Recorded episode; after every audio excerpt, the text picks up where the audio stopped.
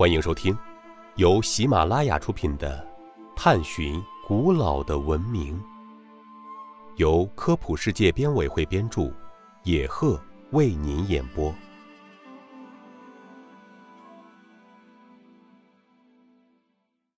第八十四集：为什么莫高窟以唐朝的作品最兴盛？莫高窟始建于十六国的前秦时期，历经十六国、北朝、隋、唐、五代、西夏、元等历代的兴建，才形成现今的规模。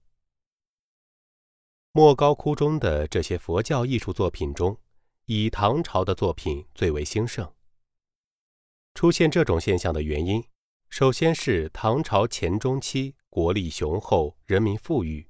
佛教广为传播，佛教信徒众多，为莫高窟的建设提供了物质和人力基础。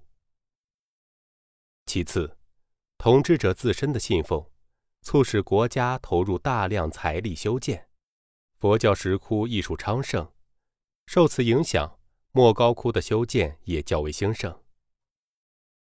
还有研究者认为。唐朝统治者也是出于文化传播的考虑，修建敦煌莫高窟，有利于对西域各国施加影响。综上所述，社会风气、个人信仰、国家支持，是莫高窟中唐朝作品兴盛的主要原因。